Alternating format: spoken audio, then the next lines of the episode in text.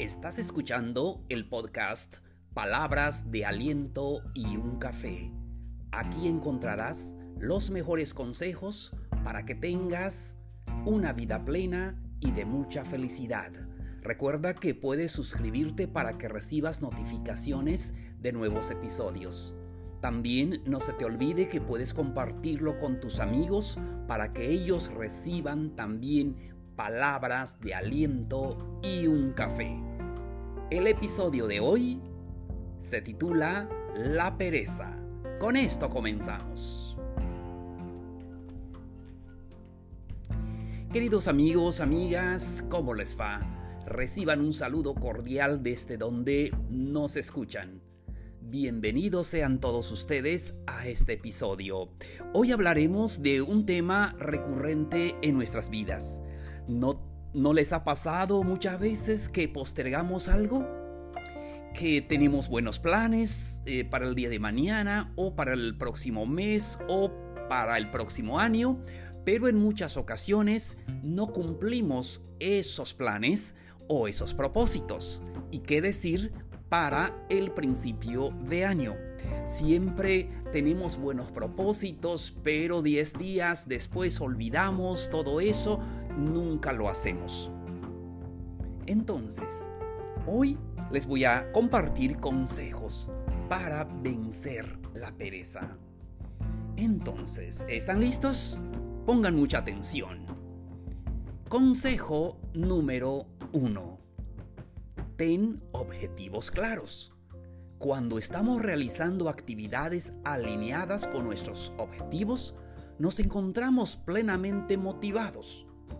Y es que cuando tenemos un objetivo claro, tenemos la motivación. Si no tenemos un objetivo, pues entonces no nos motivamos. Por, eso es importante tener objetivos claros. Para los jóvenes, desde Ah, en la secundaria, preparatoria, ellos deben tener un objetivo claro que quieren estudiar. Muchas veces eh, llegan a, la carrera, eh, toman cualquier eh, carrera y después no trabajan en eso o si trabajan no son felices.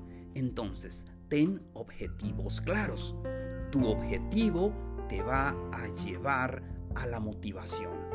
Entonces es muy importante saber a dónde vas para que tengas esa motivación. Entonces, seguimos con otro consejo. La regla de 5 segundos. 1, 2, 3, 4, 5. Si pasamos demasiado tiempo meditando sobre hacer algo o no hacer, hay muchas posibilidades de que al final no lo hagamos. Cuenta cinco segundos y hazlo. Y eso, eso es lo que nos pasa a veces hasta para levantarnos, ¿sí o no? Y dices, ya sonó el despertador, pero cinco minutos más. Y a veces nos quedamos en la cama una hora, hasta dos horas. Y muchas veces sabemos que tenemos que hacer tal o cual tarea, pero a veces dices, más tarde lo hago es rápido y se acaba el día y no hacemos lo que hemos planeado hacer.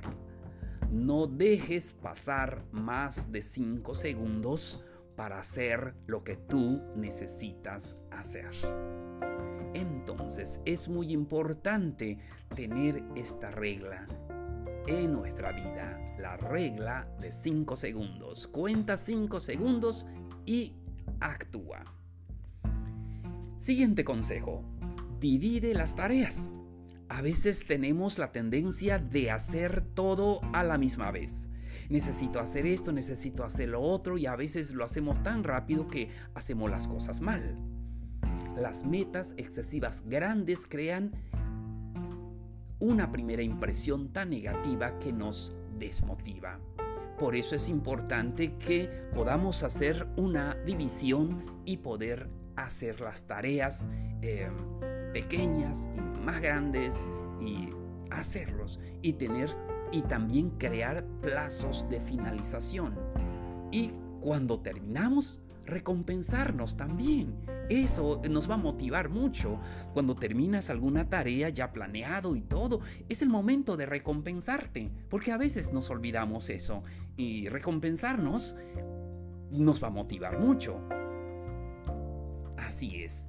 Entonces, siguiente consejo. ¿Están listos? Espero que estén recibiendo algo en este episodio. Tres minutos. Si la actividad o la tarea que tienes para hacer te lleva menos de tres minutos, hazlo ahora. Es decir, si la tarea es pequeña, ahora necesitamos realizarla. Aplazarla para después, a veces terminamos no hacerlo.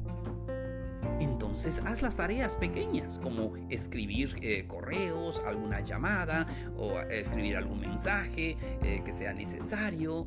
Entonces es muy importante hacer las tareas pequeñas para que no se te olvide. Muy bien entonces, y es importante también ah, que puedas hacer una lista porque muchas veces lo dejamos al azar y dices, ah, este, eh, sé lo que tengo que hacer mañana.